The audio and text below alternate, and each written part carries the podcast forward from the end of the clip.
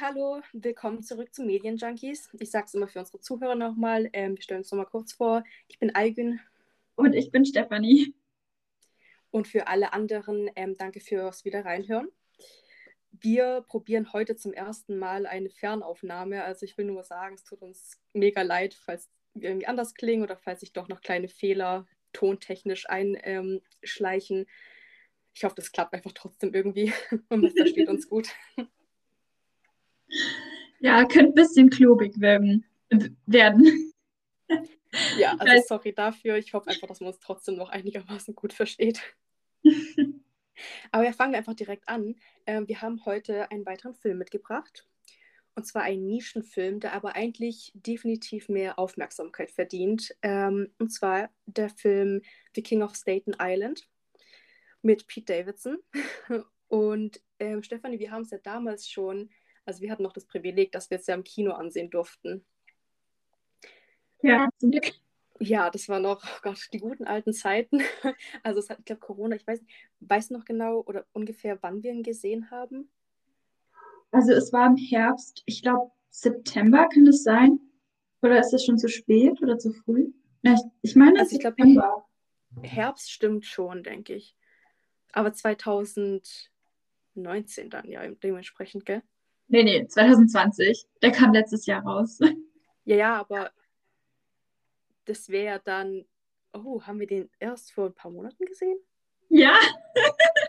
die Zeit vergeht so schnell. Nee, vergeht eher so langsam hier im Lockdown. ich habe das gerade komplett anders im Kopf. Das fühlt sich für mich legit wie ein Jahr an. Echt? Oh mein Gott. Ja.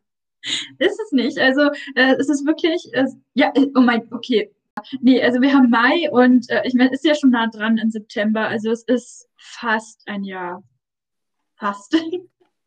Krass. Ich meine, klar, es macht Sinn, ist ja, der ist ja 2020 rausgekommen und ähm, in den USA war der Corona ja schon fortgeschrittener, deswegen lief der bei denen gar nicht im Kino und ging ja direkt auf die Streaming-Dienste über ich war nur halt dementsprechend, weil wir eben noch ein Kino gesehen haben, dachte ich, es wäre halt noch früher, weil wir halt noch ins Kino gehen konnten, weißt du? Und deswegen war ich gerade mega verwirrt, aber ja, ähm, wow, dass wir da noch ähm, halt praktisch, dass wir da noch ins Kino gehen konnten. Ja, das ist, das ist halt so krass. Ja, ich meine, der Lockdown, das geht ja jetzt auch schon wieder sechs Monate oder so. Also ist schon eine Zeit. Das fühlt sich für mich aber echt viel, viel länger her. Harte Zeiten, ne?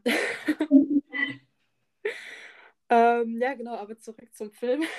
Also wir haben ihn ja damals gesehen und ähm, ich habe ja schon erwähnt, dass Pete Davidson da spielt, und zwar er übernimmt die Hauptrolle. Ähm, der Film basiert auch auf ihn, also es ist eigentlich so ein semi-autobiografischer Film. Und ich kannte ihn ja schon. Ähm, ich glaube, du kanntest ihn nicht, oder? Sagt, hat dir damals Pete Davidson irgendwas gesagt? Nee, gar nicht. Also ich bin total unvoreingenommen reingekommen. Beziehungsweise, ich glaube, du hast mir vom Film so zwei, drei Videos von ihm auf SNL gezeigt. Genau. Also seine. Comedy, äh, nicht seine Comedy-Show, aber von seinen Comedy-Auftritten, sagen wir es mal so. Genau, weil also ich habe ja den Trailer gesehen und ich, also ich bin halt, ich habe mir an, ich wollte in den Film reingehen, weil ich halt ihn kenne und ich mag ihn als äh, Comedian und der Trailer sah auch echt gut aus. Und dann dachte ich mir so, hey, der läuft hier bei uns im Kino, lass doch mal reinschauen. Aber ich hatte, ich bin ohne Erwartung komplett einfach so reingegangen, ohne jetzt zu erwarten, dass der gut wird oder sonst irgendwas, sondern ich dachte mir so, ja, sieht eigentlich entspannt aus. Und mein Eindruck war aber echt, also ich wurde sehr positiv überrascht. Ja, du, das geht mir genauso. Also, ich, gut, ich hatte halt keine Erwartungen. Deswegen, also ich sag mal so, es, von null von neutral ging es halt sehr ins Positive, ins Plus. So.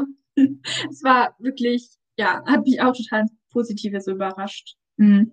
Genau, und deswegen wollten wir ja auch eine Folge drüber machen, weil wir dachten, es ist ja, wie ich vorhin gemeint habe, ähm, schon, also ich denke, dass einige kennen, aber ich glaube, die Mehrheit, den, äh, denen sagt es wahrscheinlich noch nicht. Es ist schon ein Nischenfilm. Es ist kein Blockbuster oder so ein Mainstream-Film, der jetzt normalerweise wirklich ein Hit ist und viel Geld macht. Ähm, wir wissen jetzt leider nicht, wie es gelaufen äh, wäre, wenn es in Kinos gewesen wäre. Wir hatten jetzt nicht die Möglichkeit. Es ging halt direkt auf äh, Video on Demand rüber, aber ähm, es weiß nicht, kam es trotzdem gut an?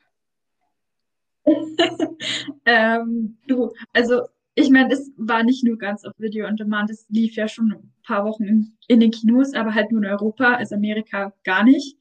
Ja, genau. Äh, ich meinte, ich war ja gerade mega USA bezogen, weil es ja auch ein amerikanischer Film ist und von da kommt.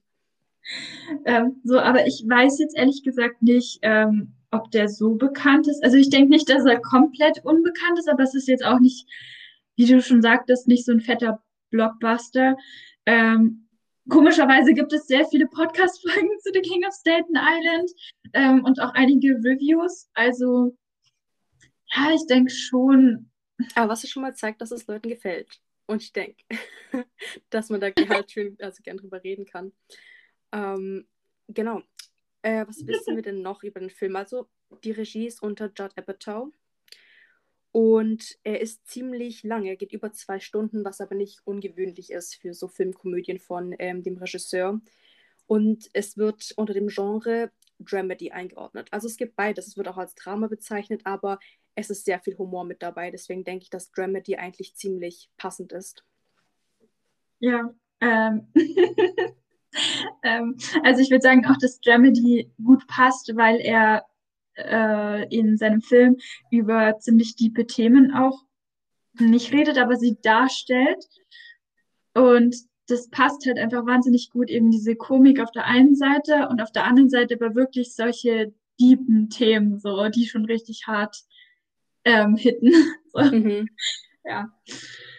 Es geht ja um sein Leben. Also um was ähm, handelt es sich denn bei dem Film? Ja, ähm, es geht um Pete Davidsons Leben. Ähm, Im Film spielt Pete Davidson, also das ist, by the way, halt ein amerikanischer Comedy, äh, Stand-up-Comedian, hat aber auch schon Schauspielrollen ähm, gehabt und also er, äh, er spielt im Film Scott. By the way, das ist, oder ich sag später, ähm, also er spielt in dem Film Scott, der mit sieben Jahren sein Feuer, äh, sein Vater sein Feuer verloren hat, seine Flamme ist erlischt. Das war's dann so, ab da ging es nur noch bergab.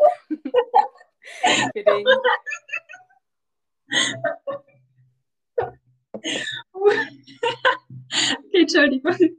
Also, ähm, Pete Davidson hat mit sieben Jahren seinen Vater verloren in einem Feuer, weil sein Vater Feuerwehrmann war. Ähm, beziehungsweise Scott in dem Film. Aber das ist auch dem echten Pete Davidson passiert.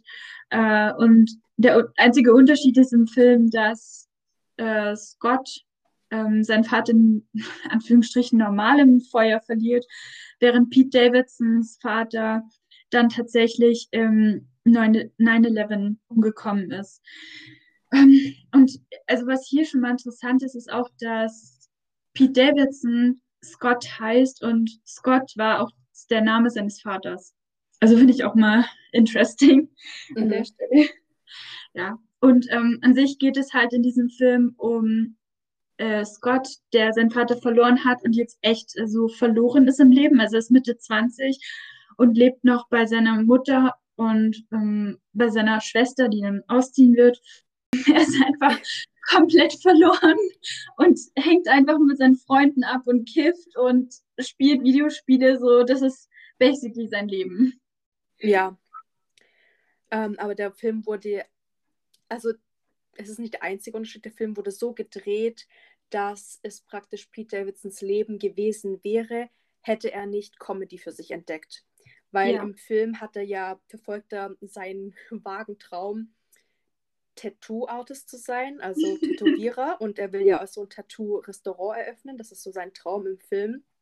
Ähm, aber das wäre halt einfach die Alternative, wenn jetzt der reale Pete Davidson so in echt nicht Comedy für sich entdeckt hätte und dann halt diese eine Karriere gestartet hat, weil man kennt ihn ja auch. Ähm, also er ist bekannt eigentlich für sein Stand-up und für die Fernsehsendung Saturday Night Live was ich auch teilweise echt feiere.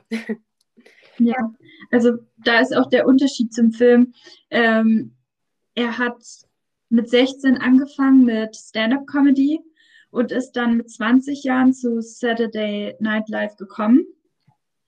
Ähm, und er ist eigentlich auch so der jüngste ähm, Schauspieler dort. Ähm, ich glaube, der hat, ja, er hat auch oft gute Kritik so. Also man feiert seine Comedy.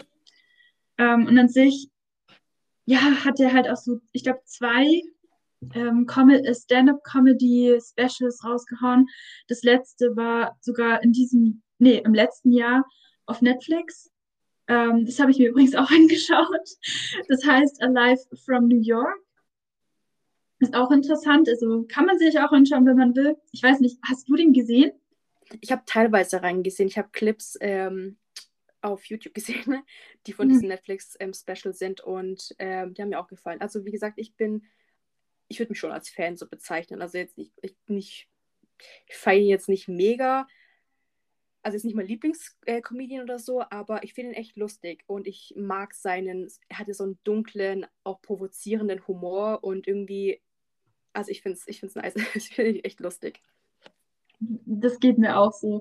Also ich äh, feiere das halt einfach, wie er, ich, ich feiere einfach seine Ehrlichkeit, dass er halt mhm. auch wirklich über solche tiefen Themen redet. Da stellt man sich die Frage, darf ich jetzt drüber lachen? darf ich das? Echt so. Das ist, das stelle ich mir, also die Frage stelle ich mir auch oft. Aber ich mag es halt und ich denke, ich würde sagen ja, weil er ist generell sehr offen und ehrlich mit seinem Privatleben und auch was seine mentale Gesundheit und ähm, seine Familie und seine Probleme betreffen. Ähm, und er nutzt ja Comedy, um eben alles in seinem Leben zu verarbeiten und halt es damit leichter zu machen. Und also er kann über sich selbst lachen und er, ich denke, er unterstützt, also motiviert auch uns praktisch da, darüber lachen zu dürfen. Ähm, aber es ist auch typisch für viele ähm, Komiker, denke ich, dass die halt so ähm, Comedy nutzen, um über halt ihre ja, Themen, über die sie halt nicht gerne ähm, reden und die halt nicht so angenehm sind, um es besser verarbeiten zu können. Das ist, glaube ich, schon ja, weit verbreitet. Also nicht jeder Comedian, aber ähm, es gibt ja einige. Ja, es ist, es ist einfach ein Ventil, um ähm, seine Probleme loszuwerden. Oder ja, nicht loswerden, aber um halt darauf aufmerksam zu machen ähm, und um sein, seine Gefühle irgendwo zu äußern und rauszuhauen und sich einfach drüber lustig zu machen. So. Ja. Das, genau. versucht, ähm, das versucht er ja auch mit dem Film ähm, The King of Staten Island. Ähm, also er hat auch gesagt, er macht diesen, hat diesen Film auch gemacht, um da seine Vergangenheit einfach loszulassen und um die zu verarbeiten. Genau, mit diesem äh, Kapitel seines Lebens ja abzuschließen. Also irgendwie war der Film schon auch eine Therapie für ihn, um einfach zu sagen, okay, mhm. das ist so der letzte Prozess, jetzt haben wir es abgehakt und von hier kann man jetzt hoffentlich positiv weitermachen. Ja, er, hat auch gemeint, ähm, dass ihm der Film halt auch wahnsinnig geholfen hat, weil er da auch irgendwie in einer deepen Phase war, also in einer dunklen Phase. Ähm, also man muss wissen, Pete Davidson hat äh, Depression und bei ihm wurde auch Borderline Personality Disorder ähm, diagnostiziert. Und er ist halt so ein, also er hat seit, äh, seit er neun Jahre alt war, hat er schon versucht, sich selbst umzubringen und cuttet sich auch selber. Und also ich glaube, der ist, es hat wirklich wahnsinnig oft in so einem Dark Space irgendwo unterwegs. Es ist schon irgendwie, das ist ziemlich tragisch, vor allem wenn man sich vorstellt, seit neun hat er schon Selbstmordgedanken und hat halt also mentale Probleme. Das ist halt hart, also als Kind vor allem. Ja, aber ähm, ich meine, man kann es halt vielleicht auch irgendwo ein bisschen verstehen, weil halt sein Vater gestorben ist, als er sieben Jahre alt war. So, das ist schon ja, klar. hardcore. Ähm, und dann halt auch ähm, ja, ich, ich weiß, es kam halt irgendwie auch dazu, dass er hat auch Morbus Crohn. Das haben sie dann erst später bei ihm entdeckt, so mit 17, 18.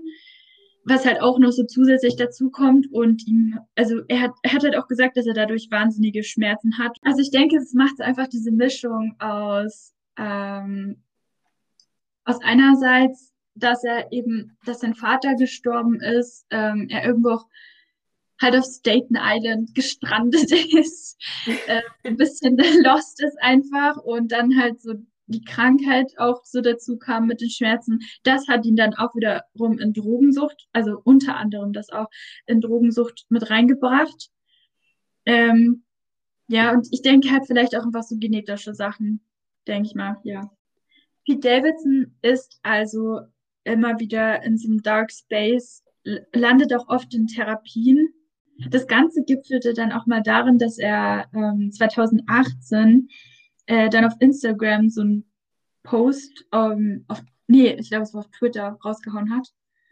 Ähm, da sagt er dann irgendwie, dass er eigentlich keine Lust mehr hat zu leben so und dass er irgendwie auch was braucht, um sich, äh, also irgendeine Motivation, irgendwas, was ihn halt am Leben so hält, weil er hat auch, also in Interviews auch gesagt, eigentlich hält ihn nichts dran, das ist nur so seine Familie, für die fände das halt blöd.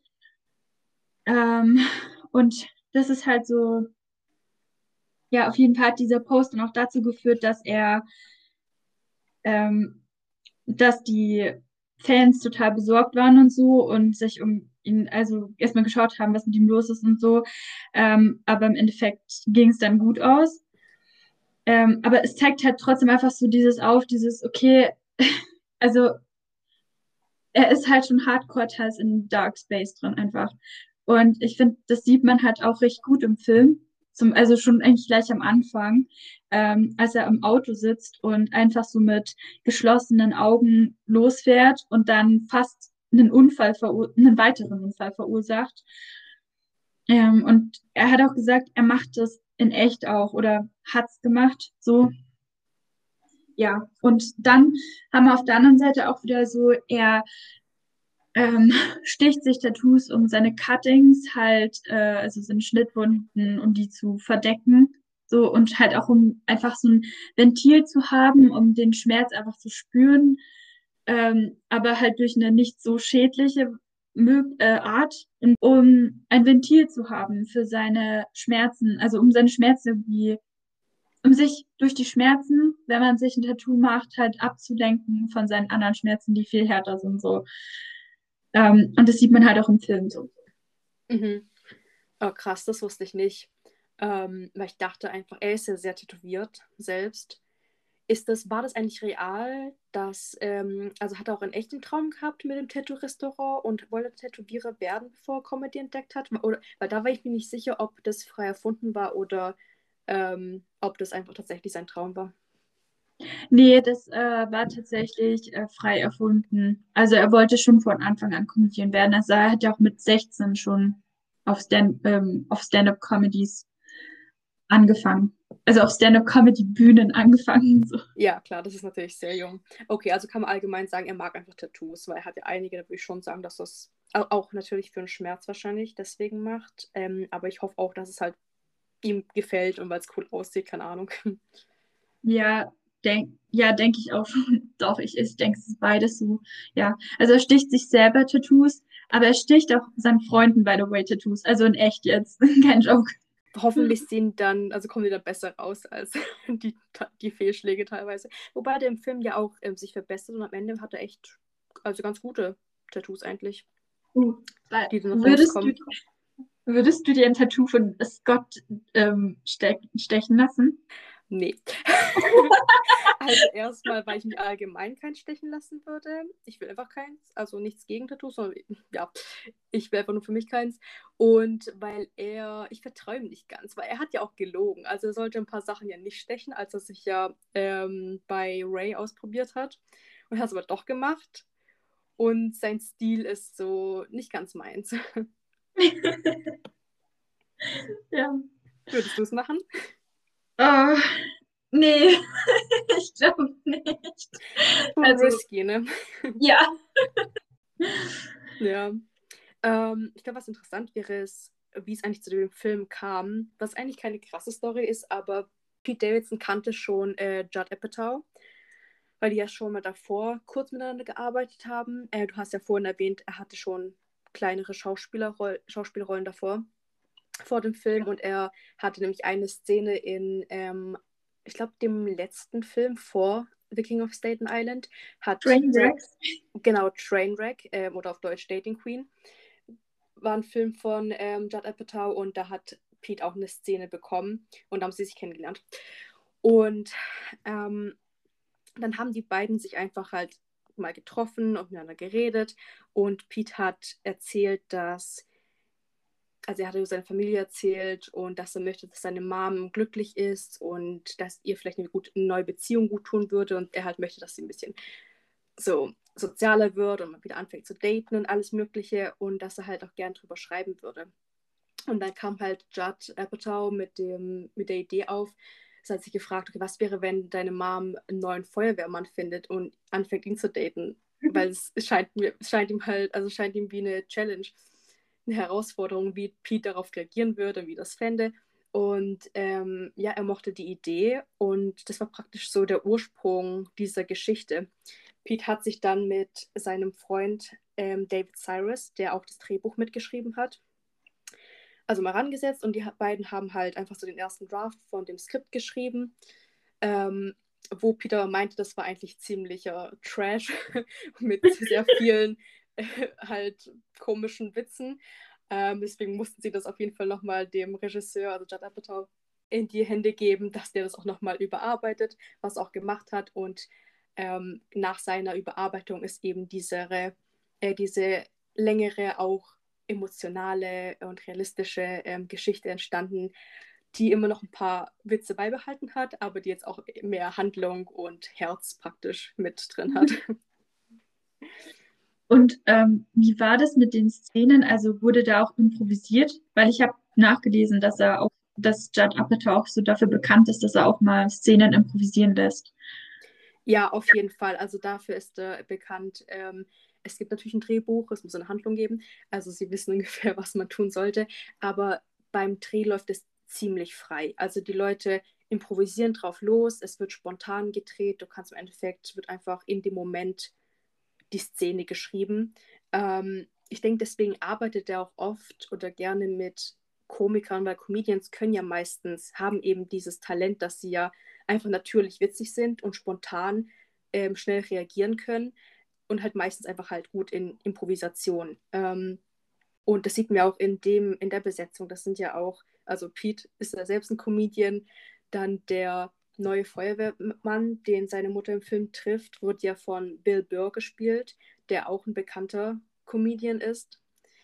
Und ja, ich denke einfach, dass man halt, das, dass das eine gute Basis ist ähm, für Improvisation. Aber das heißt nicht, dass die anderen Schauspieler das nicht machen konnten, weil zum Beispiel die, ähm, seine Mom, die im Film von ähm, Marissa Tomei gespielt wird, auch eine sehr bekannte Schauspielerin, ähm, hat sich erst gar nicht, also hat sich nicht so ganz dran getraut, war ein bisschen nervös und hat gemeint, sie ist nicht gut in Improvisation, aber ähm, der Regisseur meinte, dass sie eigentlich mega gut war und das richtig gut abgeliefert hat. Und ähm, ja, also ich denke einfach, ähm, er bietet einem halt die Möglichkeit und die Atmosphäre an Set ist halt einfach, du kannst machen, was du möchtest. Er nimmt allgemein mehrere Takes auch auf, also die machen die, sie drehen die Szenen öfters, bis sie es halt bis es einfach richtig ist, bis es sich richtig anfühlt und das so die Szene ist, die man nehmen kann. Also er ist jetzt kein, ähm, keiner, der das einfach einmal dreht und dann bam, weiter zur nächsten Szene, sondern der lässt sich am ähm,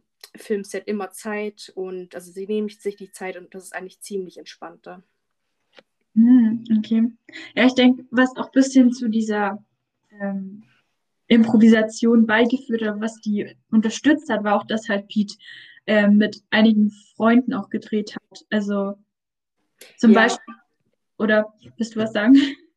Ja, ähm, es sind viele Leute dabei, die einfach die Pete, Pete, kennt und die was mit seinem Leben zu tun haben. Also es sind, ähm, außer dass er den Regisseur kennt und ähm, der weitere Drehbuchautor Dave Cyrus ist auch ja auch sein Freund, wie ich vorhin gemeint habe. Den hatte damals, als der nach ähm, Los Angeles gezogen ist, relativ am Anfang ähm, an einem Filmset, Filmset kennengelernt und seitdem kann, die haben einfach geklickt und ähm, sind Freunde geblieben. Also sie kennen sich jetzt seitdem halt mega gut und schreiben, glaube ich, öfters Sachen zusammen.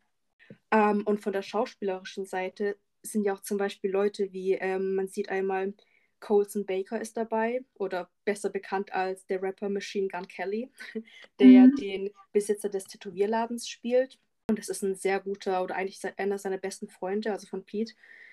Dann der Oscar, der ja einer seiner besten Freunde spielt im Film, ist auch sein echter bester Freund.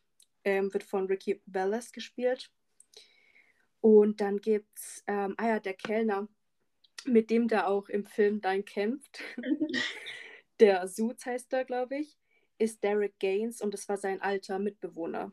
Also es, sind, es ist schon eine sehr familiäre ähm, oder ja, gewohnte Umgebung äh, mit Leuten, die halt tatsächlich aus seinem Leben stammen. Was ich auch interessant fand, ähm, der Captain Palazzo, also einer der Feuerwehrleute, äh, wird von John Sorrentino gespielt, der auch ein echter Feuerwehrmann ist und damals mit Pete's echtem Vater gearbeitet hat. Das sind auch sowieso einige Feuerwehrleute, die tatsächlich Feuerwehrleute sind. Also die Hälfte waren, ich, ungefähr Schauspieler und die anderen sind keine Schauspieler, sondern einfach halt wirklich ähm, Feuerwehrleute von Staten Island. Und das ist auch interessant oder was auch ähm, Apatow oft macht, ist, dass er halt keine Vollzeitschauspieler einstellt, sondern halt wirklich Leute aus dem realen Leben, die den Beruf tatsächlich ausüben, was dem Film einfach eine authentische Note verschafft und das alles halt viel realer gestaltet, weil es halt reale Leute sind und nicht nur Schauspieler, die einfach halt so tun, als wären sie Feuerwehrmänner. Ähm, weißt du zufällig, ob also der Lied, äh, ich weiß nicht, wie ich es nennen soll, aber der Liederfeuerwehrmann, der halt jetzt die meisten Zeilen zu sagen hat, ähm, also der war, war der Feuerwehrmann? Der meiste, wen genau meinst Also jetzt nicht der Bill Burr, sondern der, nee. der ältere? Ja, genau. Ah ja, das ist auch ein bekannter Schauspieler, ähm, der heißt Steve, ich will jetzt nichts falsch sagen, aber Buscemi, glaube ich, ich weiß, sorry, ich weiß nicht, wie man seinen Nachnamen ausspricht, der hat, glaube ich, italienische Wurzeln. Ähm, der war tatsächlich vor seiner Schauspielkarriere, also jetzt ist er komplett Schauspieler, aber davor, ich glaube vier Jahre bevor er mit, mit der Schauspielerei angefangen hat, ähm, war er Feuerwehrmann. Ah, okay. Und das war einfach auch nochmal so, er hat halt nochmal Erfahrungen mitgebracht ähm, und ja, keine Ahnung, also ja, er war auch da, einer davon. Aber also ich muss sagen, ich finde es halt schon irgendwie krass, dass dann jetzt, also weißt du, ob die anderen auch Schauspieler waren oder wirklich nur Feuerwehrmänner? Weil ich finde halt, die haben eigentlich eine gute Performance abgeliefert. Teils, teils. Also ich weiß es nicht genau, ähm, wer jetzt Schauspieler und wer echter Feuerwehrmann war, aber es war ein mhm. Mix davon. Und das okay. ist eigentlich, also das zeigt also im Sinne von, ähm, eigentlich haben die einen guten Job geleistet, wenn man es nicht erkennen kann. Also manche äh, erkenne ich vom Gesicht her, da weiß ich, dass es ein Schauspieler ist. Ähm, bei dem Rest würde ich sagen, es sind ähm, Feuerwehrmänner.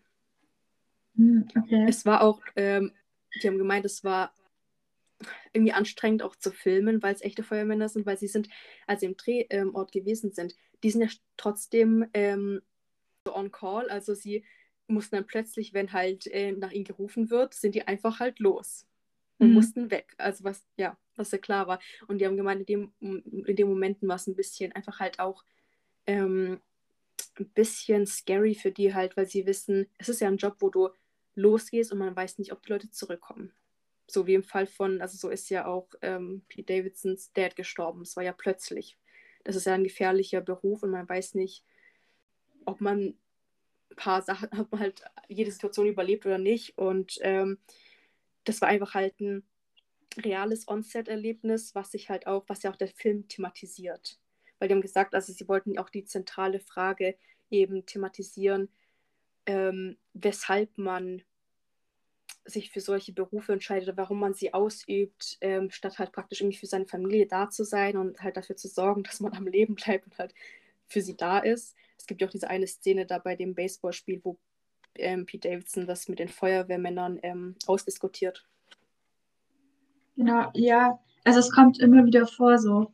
Ähm, und er hat, also äh, Pete Davidson hat ja auch in echt wirklich Angst immer, also die, die ganze Crew hat die ganze Zeit, ja, wie du schon gesagt hattest, Angst darum, dass diese Feuerwehrmänner einfach nicht mehr zurückkommen. So. Ja. Ähm, aber findest du, dass der Film jetzt die Thematik, dass man also findest du, dass die, der Film die Frage geklärt hat, warum ein Feuerwehrmann sich jetzt eigentlich dazu entscheidet, Feuerwehrmann zu sein und eben nicht für seine Familie da zu sein? Ähm, ich denke, es wird nicht direkt geklärt, weil es einfach keine Lösung gibt. Weil ich meine, es ist ja wie bei jedem anderen Beruf, warum machst du das? weil du es möchtest, im besten Falle. Also es ist ja deine Leidenschaft oder dein, dein Calling oder keine Ahnung, ähm, einfach die Berufung, die du ausüben möchtest. Und dann muss man halt, glaube ich, einfach bereit sein, Risiken einzugehen und Kompromisse zu schließen, auch wenn es, selbst wenn es um sein eigenes Leben geht. Also ich finde es echt, ich finde allgemein, um das mal zu sagen, ähm, Feuerwehrmänner, Polizisten, ähm, Sanitäter etc., das sind alles so Berufe, wo man halt echt, also sie schon mutig sind und ähm, man braucht die Leute ja. Also stell dir mal vor, wie soll unsere Gesellschaft ohne die funktionieren? Du kannst nicht sagen, so, nee, ja. Wir kommen auch ohne euch klar. Denkt an eure Familie. Ja, heute löschen wir nicht dein Haus, sorry. genau. Dass man drauf geht. Ich denke einfach, ähm, was klar wurde, ist halt, oder was deutlich rauskam, ist ähm, der Schmerz der Familie, der Kinder, also auch aus halt Pete Davidsons ähm, oder Scotts ähm, Perspektive. Es ist einfach halt blöd und man hat Angst, klar. Ähm, aber da kann man halt nicht viel dagegen tun. Und ich finde, es, es wurde einfach auch, ich glaube, mit Szenen gut gezeigt, warum sie das machen. Weil äh, diese eine Szene, wo sie ja dann ähm, zum Einsatz fahren und sie Scott, glaube ich, zum ersten Mal mitnehmen und dieses brennende Haus da ist und man ja sieht, wie sie das Feuer löschen und ähm, Leute rausbringen. Da wurde ja nichts äh, nicht so viel gesagt, aber viel gezeigt. Und so einfach halt eine emotionale Szene, wo man zeigt, so, sie retten Leben, man braucht die Leute. Und ich glaube, in dem Moment hat man so ein bisschen verstanden, so dass Scott sieht und realisiert, wie wichtig das ist und dass sein Dad auch ein Held war und dass man manchmal einfach Risiken eingehen muss. Das natürlich keine Absicht war, dass er seine Familie verlassen wollte. Es war einfach halt ein tragischer Fall, was halt mal passieren kann. Und das fand ich so, die Stimmung kommt gut rüber im Film. Ja, aber auf der anderen Seite, ähm, sein Vater geht ja in das Feuer rein, obwohl es total unsicher war, obwohl seine Kollegen hat er gesagt haben, nee, lieber nicht so. Ähm, ja.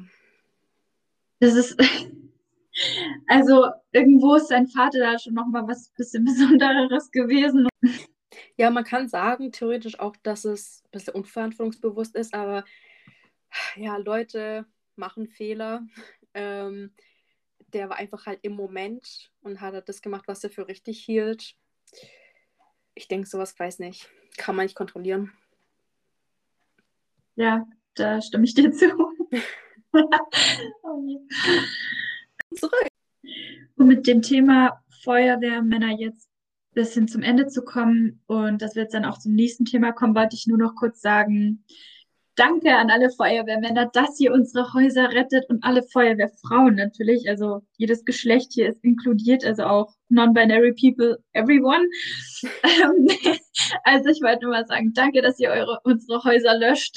Das ist ganz nett, weil ich finde es ganz gut, wenn wir dann da nicht drin verbrutzeln müssen. Also thank you. oh, das war schön. Das hast du schön gesagt. Ähm, ja, ich wollte noch kurz hinzufügen zu ähm, dem Rest der Besetzung, was ich vorhin vergessen habe. Ich habe ja gesagt, man kennt da schon ein paar bekannte Gesichter wie Bill Burr und ähm, äh, Marissa Tomei. Ich meine, ich weiß nicht, ob. Ich weiß nicht, also ich bin ja ein bisschen, ähm, ich kenne mich da, glaube ich, ein bisschen besser aus. Kannst du die Leute? Oder kanntest du fast keinen von den Schauspielern. Also ich kannte, äh, warte, Moi, Moises, ähm, Moises, also ich kannte Moises Arias. Das ist der Schauspieler, der auch bei Zack und Cody mitgespielt hat. so aus, äh, aus den Kindestagen her kannte ich den noch.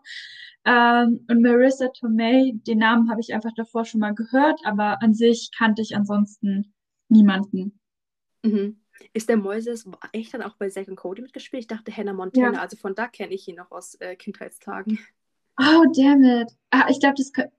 Ja, also er war auf jeden Fall Hannah Montana. Vielleicht hat er mal einen Gastauftritt bei Hotel Zack und Cody. Aber war der da nicht auch irgendwie so bei Hotel Zack und Cody so ein kleiner nerviger Knirps, der alle genervt hat oder so? War das nicht auch bei Hotel Zack und Cody? Kann sein. Also ich erinnere mich nicht mehr dran, aber es sind ja, also Disney-Schauspieler sind ja auch immer wieder hier und da oder haben Gastauftritt. Das ist ja auch normal allgemein bei ähm, Schauspielern. Also kann es auch gut sein. Ähm, aber ja, genau. Ähm, den kannte man auch. Ähm, Marissa Tomei kenne ich aus Spider-Man. Hast du nicht die neuen äh, Marvel Spider-Man-Filme gesehen mit Tom Holland? Da spielt sie nämlich äh, seine Tante, die Aunt May. Also erstens, wenn ich den Film auch gesehen hätte, es wäre mir safe nicht aufgefallen, wenn ich auf solche Charaktere wie die, die ähm, Tante achte. Um, ähm, jedenfalls da kannte ich sie halt noch. Also sie hat auch einige Filme davor gedreht, aber ich könnte jetzt tatsächlich keinen nennen. Ähm, aber ja. Ähm, die Kelsey, die, also die Schauspielerin Belle Poley, die Kelsey spielt, ähm, und zwar die Freundin von Scott in dem Film. Oder teils, also ihre Kindheitsfreundin und sie ähm, will ja ihre, seine feste Freundin sein und es ist so ein Hin und Her mit der Beziehung. Ähm, die kannte Pete auch davor schon. Die kan also die waren schon vor dem Film ähm, befreundet und sie hat halt gehört, dass Pete den Film mit äh, Judd Apatow macht und dann, weil sie auch ein Fan von dem Regisseur ist, wollte sie einfach dabei sein und hat halt dann die Rolle bekommen, was ich irgendwie auch so ganz cool finde. und ähm, ein weiterer Fun Fact, und nicht Fun Fact, aber ähm, die Tochter von Judd Apatow spielt auch mit. Und zwar die Schwester von Scott, die Claire, wird von Maud Apatow gespielt. Und die habe ich auch gleich am Anfang gekannt. Ich finde es so krass. Ähm, das ist ja nicht das erste Mal, dass sie mit ihrem Dad in, in einem seiner Filme mitspielt, aber sie war halt früher, also ich kenne sie noch aus, was war es, Ärger mit äh, 40 und so. Da war sie noch kleiner, also haben beide ähm, Töchter mitgespielt, also der hat halt zwei Töchter. Und jetzt ist sie einfach erwachsener und äh, hat halt eine richtige Schauspielkarriere. Und kann, ich finde es einfach nur cool, dass sie da auch nochmal dabei war. Hm, ja, sie hat aber, ähm, um sich auch auf die Rolle da jetzt für King of Staten Island vorzubereiten, hat sie auch viel Zeit mit äh, Pete's Schwester verbracht, um da wirklich die Rolle dann zu fühlen. Ja, genau. Anscheinend sind die immer noch befreundet, was ich auch will. Ja. Frag mich einfach dazu irgendwie dann, dass es voll natürlich rüberkommt, aber und kein, und kein Lachen. Das schneiden wir jetzt bitte einfach mit rein. also, da wir ja gerade eh schon von Judd Apatows Tochter reden, kannst du mir denn auch bitte sagen, welche anderen Filme hat er denn noch so gedreht? Die natürlichste Frage ever. Also, das war echt der Hammer. Ähm, aber ja, um deine Frage zu beantworten. Ähm, ich weiß nicht, also ich kannte schon einige Filme von ihm. Ich weiß nicht, ob die dir was sagen. Also Judd Apatow ist allgemein ähm, sehr bekannt für seine Komödien. Also er ist ein Regisseur, er ist Regisseur, Produzent und Drehbuchautor und er war insgesamt, glaube ich, an 47 Filmen und 11 Fernsehserien beteiligt, was ich schon ordentlich finde. Also er hat, also sein, schon, er war schon fleißig in seiner Karriere, in seiner Laufbahn. ähm, ich, also er hat, weiß nicht, sagt dir so Superbad was. Er hat auch beim ersten Mal ähm, dabei beteiligt. Nie wieder Sex mit der Ex, ähm, Stiefbrüder, immer Ärger mit 40, Dating Queen. Das sind alles so Judd, äh, Judd Apatow-Filme. Also, ehrlich gesagt, sagen mir die Filme leider gar nichts. Aber das muss nichts bedeuten. Also, mh, mm, ich weiß nicht, ich habe halt in, äh, in, der Kindheit viele Filme gesehen, aber ich kann mich ja nicht mehr die ganzen Namen erinnern und so. Äh, kannst du denn bei ein paar Filmen den Inhalt anreißen, dass ich so, dass mein Gehirn, äh, Kindheitsgehirn wieder angeregt wird? Also ich würde die Filme jetzt tatsächlich keinen Kindern empfehlen, um ehrlich zu sein. Es sind jetzt keine krassen, aber es sind halt immer wieder, ähm, ich weiß nicht, ab wann seine Filme, ich glaube, die sind jetzt nicht ab 16, aber es sind schon Familienfilme, aber es geht halt auch oft um Sex und so und dann weiß ich jetzt nicht, je nachdem, wie alt du bist. Ähm, seine Filme, also es sind, weil es Komödien sind, ähm, sie thematisieren sehr alltägliche Sachen. Das hat jetzt nie eine krasse Handlung, die jetzt irgendwie mit Action gefüllt ist oder sonst irgendwas. Ähm, was auch klar, also es ist ja eine Komödie. Ähm, aber er hat immer wieder in seinen Filmen ist halt, es geht um Familie, es geht um Beziehungen und um alltägliche Situationen und ähm, Probleme. Zum Beispiel bei, ähm, beim ersten Mal oder auf Englisch heißt er ja Knocked Up mit Seth Rogen und Catherine Hegel oder Heigel, spricht man glaube ich aus.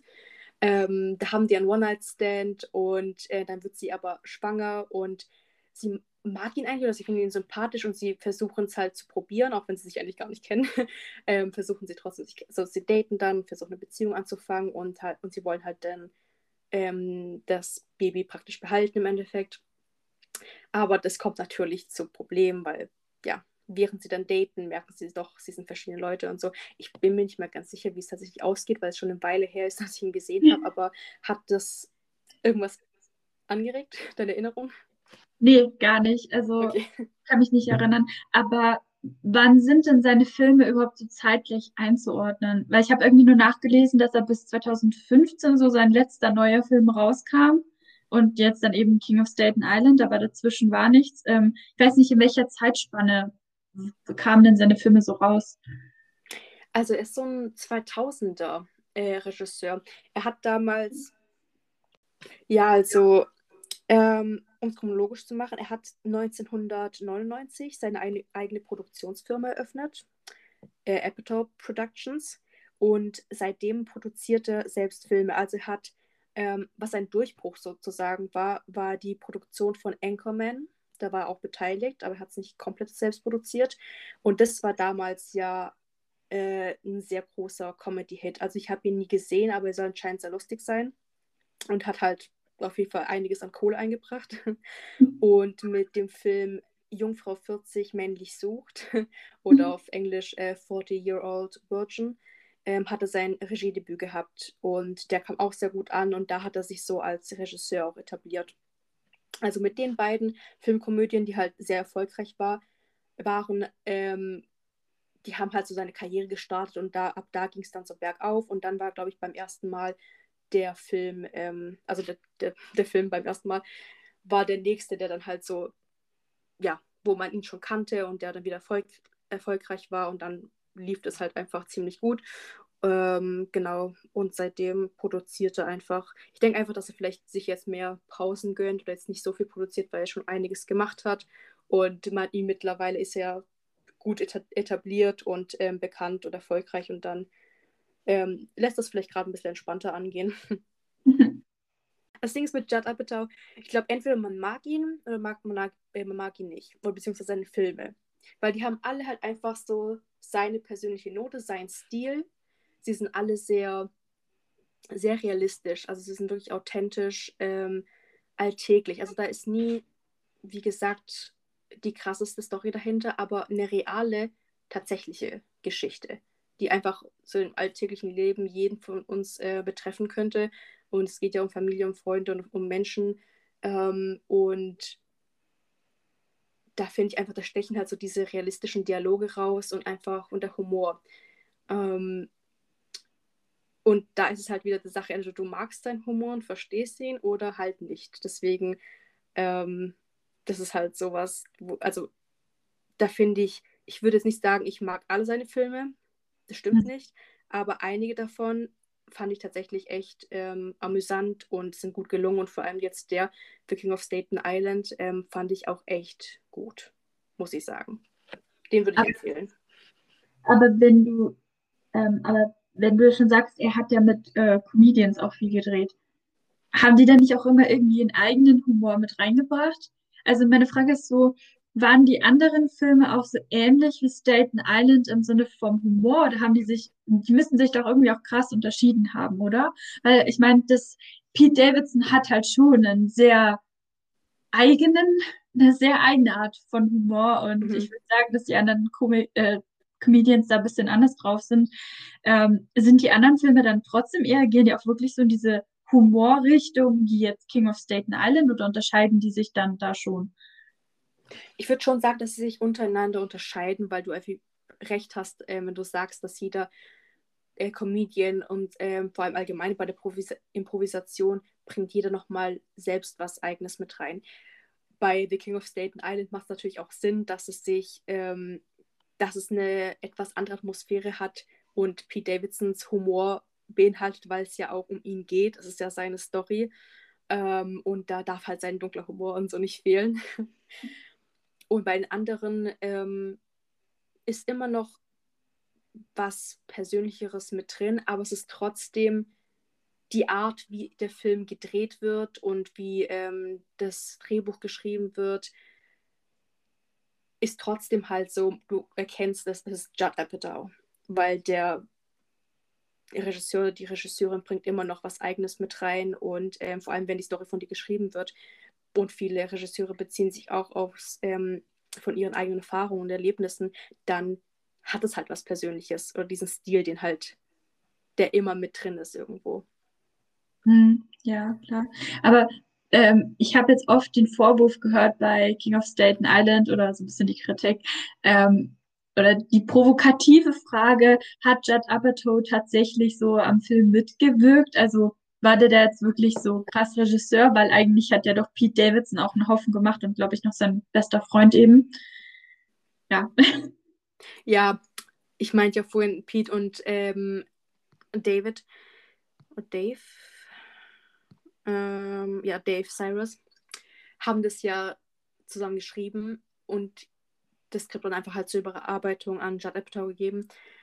Ähm, aber ich würde schon sagen, dass er einiges beeinflusst hat, weil sonst wäre es sehr, also es wäre halt sehr lustig gewesen, aber es hatte noch keinen, also sie waren auch so praktisch wie so, also chaotisch und lost wie Scott in dem Film, dass sie einfach nicht wussten, was sie jetzt mit dem Material anfangen. Also sie haben die Idee, ähm, aber sie, es braucht einfach ähm, besseres Schreiben da und mehr Emotion und mehr Realität und Herz und das hat alles ähm, der Regisseur halt und in dem Fall auch Drehbuchautor ähm, mit reingebracht. Ähm, was mich nicht überrascht, weil der, also Judd Apatow ist der Drehbuchautor, er hat damals, als er, er ist ja damals im Alter von 17 Jahren nach LA gezogen und hat da an der University of Southern California, also USC, äh, Screenwriting studiert, also das Schreiben von Drehbüchern und dementsprechend denke ich schon, dass er also professionell gewappnet ist, um danach zu helfen.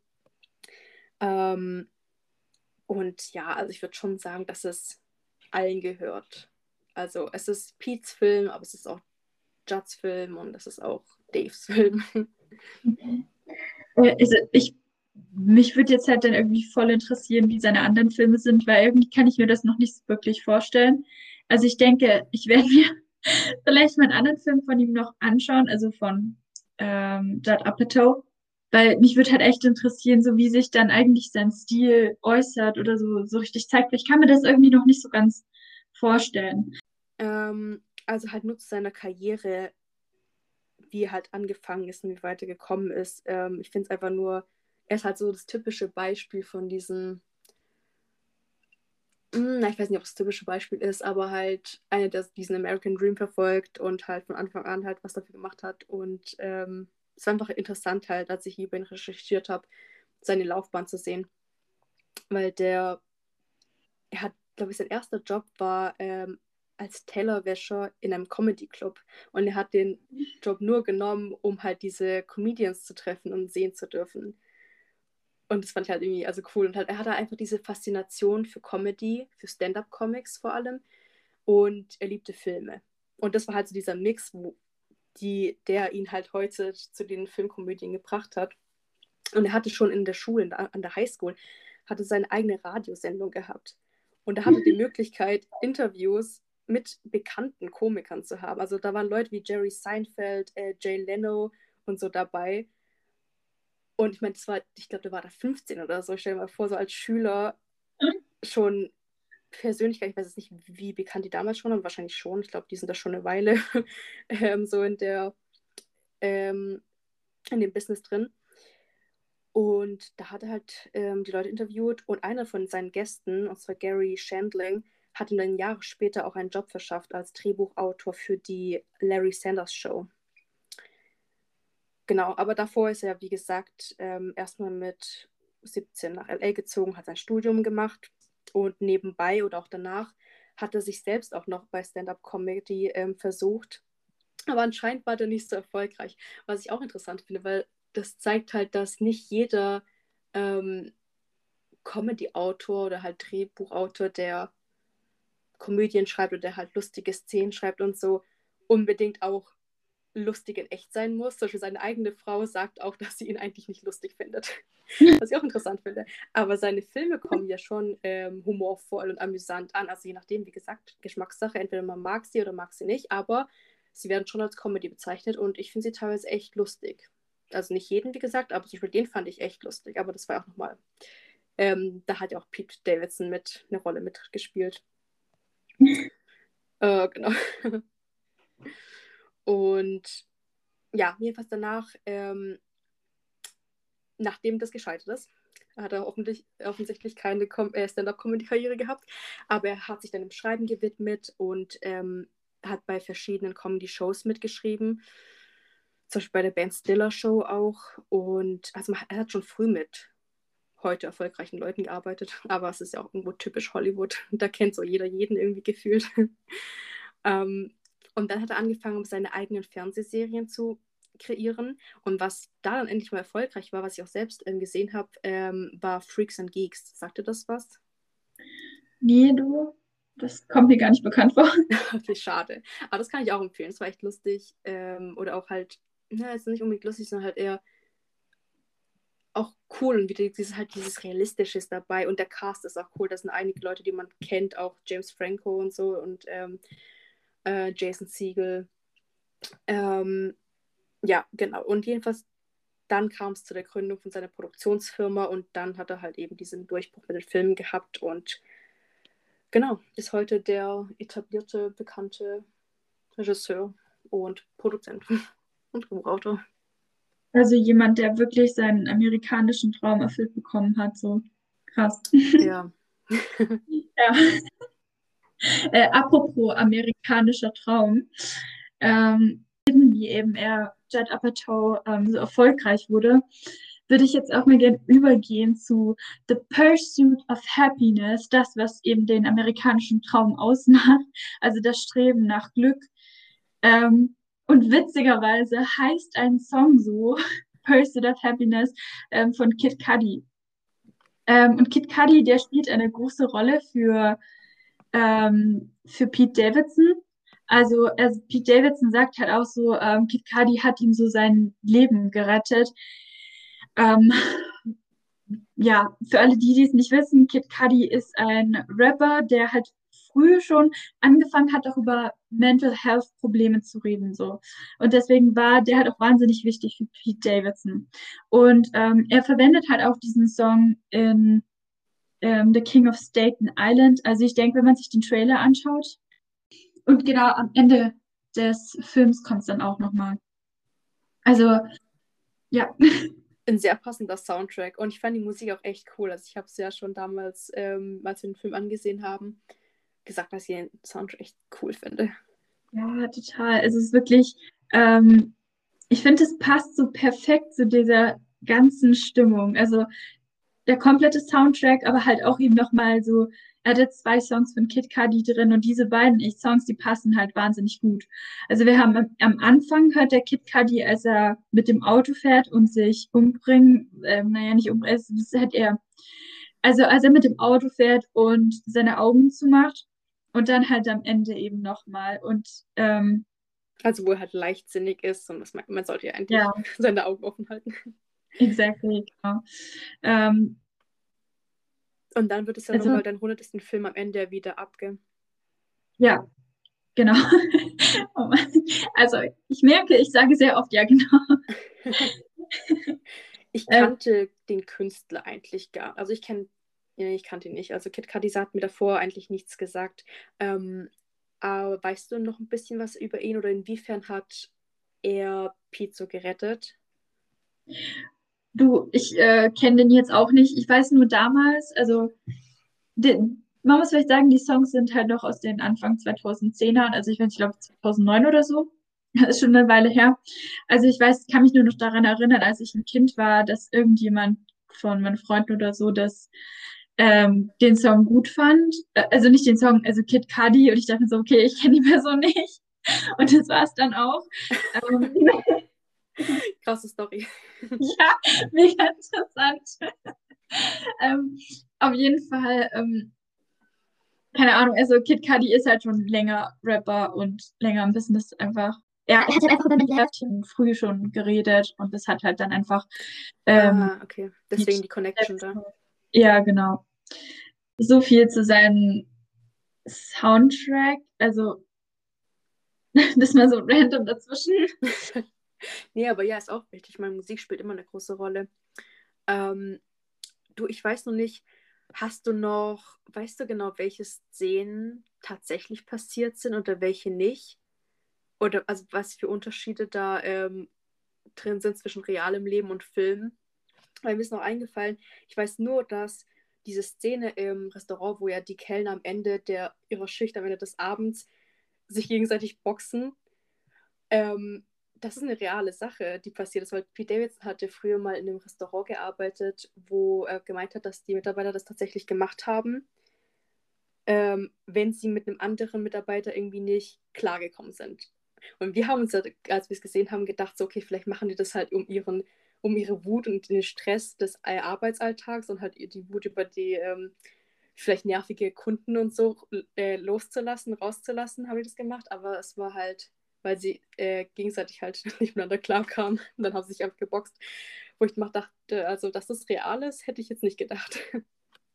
Ach echt? War das real? Ja, das ist okay. ja, in dem Restaurant, wo der mal gearbeitet hat, tatsächlich mal passiert. Warte, war das dann aber auch auf regelmäßiger Basis oder nur so einmal? Also wahrscheinlich auf regelmäßiger Basis, so wie es im Film rauskommt. Aber so weiß, genau weiß ich es nicht. Also ich glaube nicht, wobei ich glaube nicht, dass es eine einmalige Sache war. Wahrscheinlich schon was, was so vielleicht jeden Abend irgendwie stattgefunden hat. Okay. Um, ähm, okay, gut zu wissen. Also was da so auf Staten Island passiert, interessant.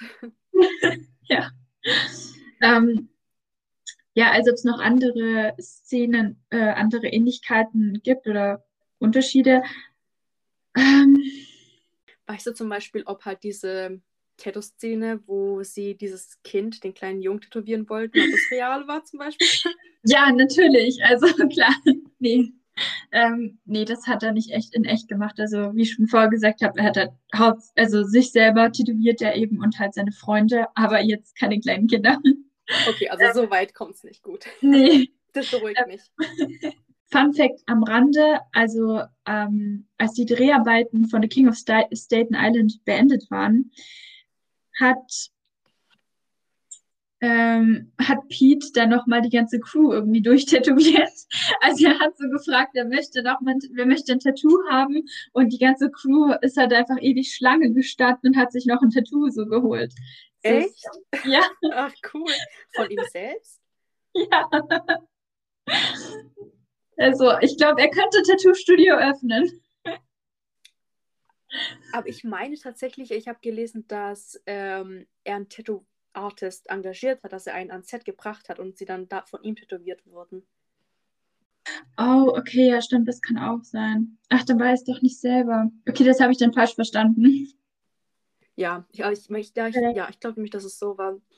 Ähm, weil ich weiß noch, also, was halt lustig war, fand, ist, dass teilweise Leute, die halt eher einfach ein bisschen ähm, introvertiert sind, schüchtern und nicht so aufgefallen sind. Ähm, also es gab eine Frau, die halt einfach halt da am Set mitgearbeitet hat, die dann so ein riesiges äh, Drachentattoo bekommen hat. Und da dachte sie so, wow, damit hat es auch nicht gerechnet. ähm, aber weißt du denn noch, warum Staten Island? Also spielt es irgendwie eine große Rolle. Ich weiß nur, also Pete kommt ja aus Dayton Island und die Handlung spielt da auch vor Ort. Hat es sonst noch irgendwie eine Bedeutung? Nee, eigentlich hat es keine Bedeutung. Also, ähm, beziehungsweise, also ich habe mich jetzt auch halt gefragt, warum es eigentlich The King of Staten Island heißt. Also warum auch The King. So, ähm, es ist halt, er, er kommt halt aus Staten Island, aber die Beziehung zwischen ihm und Staten Island ist so ein bisschen eine Hassliebe. kommt so ein bisschen rüber. Also er macht sich ständig drüber lustig. Er hat da auch mal so diesen Kommentar rausgehauen, dass ähm, Staten Island auch hätte wegmach wegfegen können. Das wäre wär jetzt nicht geschadet. auch hart. Aber ein gutes. Beispiel für seine ähm, Art von Humor. Ja, genau. Ähm, ja, also er drückt sich halt eben immer so recht negativ über Staten Island aus, so. Ähm, wie halt so ein Lost Place. Also er betont ja auch die Müllhalde, die es dort gibt. Ähm, und ich finde es interessant, weil ich glaube, er macht eigentlich schon nur Spaß. Ich finde, es ist halt verwirrend, weil er kommt seriös rüber und er hat einige Witze drüber gemacht, dass äh, Staten Island ja eigentlich so dieses Garbage Island ist und keine Ahnung was. Ähm, aber, in, in, in einem, aber in einem Interview hat er gesagt, dass er Staten Island eigentlich schon mag und dass er auch das Beste ähm, dafür möchte. Und ähm, die Perspektive wird ja zum Beispiel von ähm, Kelsey, also die Freundin halt in dem Film, dargestellt, die ja eigentlich voll für dafür rootet und möchte, dass es ein, ein großartiger Ort ist, wo die Leute auch schätzen. Ähm, keine Ahnung, ich habe, äh, ich glaube schon, dass er Staten Island halt auch mag ähm, und sehr gern hat so. Ähm, aber sich halt einfach immer drüber lustig macht. Ich finde, das ist aber halt auch so ein Ding bei äh, Pete Davidson. Es ist nicht immer klar, was meint er eigentlich ernst und was ist eigentlich nur Witz. Das ist immer so ein bisschen tricky bei ihm, finde ich. Also ich finde zum Beispiel auch bei äh, Ariana Grande ist für mich irgendwie, also er war ja eben mal mit ihr 2018 zusammen. Ich glaube, die wollten auch heiraten. Ähm, da ist für mich halt einfach überhaupt nicht klar, so in welcher Beziehung steht er jetzt eigentlich zu ihr? Ist er so richtig abgenervt von ihr oder sind die eigentlich noch cool miteinander? Ich bin ein bisschen so verwirrt. Oh ja, weil meinst du, weil er auch in seinem Special ein paar Witze über sie gemacht hat? Ja, und eigentlich die ganze Zeit nicht ganz so positiv über sie redet, sagen wir es mal so. Gut, du hast ja schon gesagt, dass du seinen äh, dunklen Humor ganz gut findest. Und der zeigt sich ja auch bei Saturday Night Live. Ähm, wie findest du ihn da? Er, tritt da gut auf? Findest du ihn lustig? Vor allem auch im Vergleich zu seiner äh, schauspielerischen Leistung jetzt in dem Film. Weil er sagt von sich immer, dass er eigentlich kein guter Schauspieler ist und deswegen ähm, fällt es ihm bei SNL ja auch so schwer, ein Charakter zu bleiben. Aber eigentlich hat er einen ziemlich guten Job geliefert. Und auch bei den SNL-Auftritten Comedy, also er macht es eigentlich richtig gut. Also ich muss ehrlich sagen, ich finde ihn in SNL echt nicht so witzig. Also ähm, ich, ich kann mich jetzt nur an so Szenen erinnern, wo er Chat spielt. Und als Chat ist der wirklich nervig, weil basically macht er halt nichts und steht nämlich da. Also als, äh, jetzt zum Beispiel mit P also als Pete Davidson auftritt und so ein bisschen was raushaut, ist es ein bisschen besser. Aber mein, mein Problem damit ist, ich finde, es wirkt einfach nicht so realistisch. Äh, ich finde, sein Gesichtsausdruck, wenn er das vorträgt oder so, es wirkt irgendwie so krass gestellt. Und ich finde, ähm, im Stand-up-Comedy ist es noch mal ein bisschen anders. Da wird es ja noch mal ähm, nicer, einfach angenehmer. Dann muss ich, aber ich muss trotzdem sagen, dass ich ihn dann in Interviews mega funny finde und da sind Witz, äh, der, der kommt da richtig gut raus, sein Witz. Aber ich finde, am allerbesten ist er in der Rolle als Schauspieler. Also ich mag ihn da tatsächlich am meisten, weil ich finde, der passt da so perfekt rein, der bringt das einfach so richtig gut rüber, was mir irgendwie bei ähm, Saturday Night Live oder auch so ein bisschen bei seiner Stand-up-Comedy fehlt. Ähm, Okay, interessant, weil ich finde ihn tatsächlich bei SNL mega lustig. Ich liebe seine Sketches, ähm, wo er so, ähm, ja, diese, es gibt diese Segments, wo er aus der Perspektive von, äh, über, äh, von jungen Leuten und so als ähm, Repräsentant praktisch auftritt und seine Sketches, äh, die er selbst geschrieben hat, raushaut. Ähm, ich finde schon, dass er eigentlich real rüberkommt, aber ich meine, vielleicht keine Ahnung. Also ich denke, es liegt auch daran, dass er wahrscheinlich ähm, nicht glauben kann, dass er den Job überhaupt hat und so und versucht sich immer Mühe zu geben und vielleicht kommt es dann ein bisschen übertrieben rüber. Aber ich finde, er ist da nicht gefordert genug. Also ich könnte, also ich mag seine Sketches. Bei Chat ist es halt so, das ist halt der Charakter. Ich finde, da ist es gerade das Lustige daran, dass eben Chat nichts macht und immer dieses okay und so sagt, weil das ist einfach so die Person. Also ähm, und das macht er eigentlich ziemlich gut, auch wenn es ja nur ein Wort ist. Aber das ist ja das Lustige dran, weißt du. Aber ich muss echt sagen, also ähm, ich stimme dir zu, dass als, also nee, ich finde ihn, er ist als Komiker richtig gut, äh, aber Schauspielen liegt ihm auch, weil es gab ja sehr viele seriöse und emotionale Szenen und dafür, dass er von sich behauptet, ähm, er musste mal lachen und kann das halt nicht, hat er sich echt zusammengerissen und hat das wirklich real rübergebracht. Also ich fand das ziemlich professionell. Ähm, da finde ich, also da stimme ich dir zu.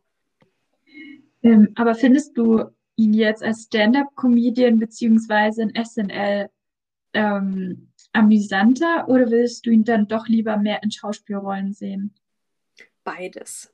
Ich feiere beides. Also ich will mehr Rollen sehen, ähm, wo er beide Seiten zeigt auch. Also seine, die dramatische, seriöse Seite, aber auch ähm, Comedy-Rollen und so, wo er seinen Humor beibehält, weil er einfach halt mega witzig ist und auf natürliche Art und Weise hat er ja auch jetzt in dem Film ähm, Viking of Staten Island gezeigt. Aber ich will ihn weiterhin auch auf SNL sehen. Ich will noch mehr auf SNL sehen, weil ich, ich finde, er ist unterfordert. Er braucht mehr Sketch Sketches. Ja, aber ich meine, das, das hat er auch tatsächlich in einem Interview gesagt, dass er sich unterfordert fühlt bei SNL. Ähm, aber das Problem ist halt auch, hat er irgendwie so angedeutet, wer weiß, wie lange das halt dann eben noch so geht mit, weitergeht mit SNL.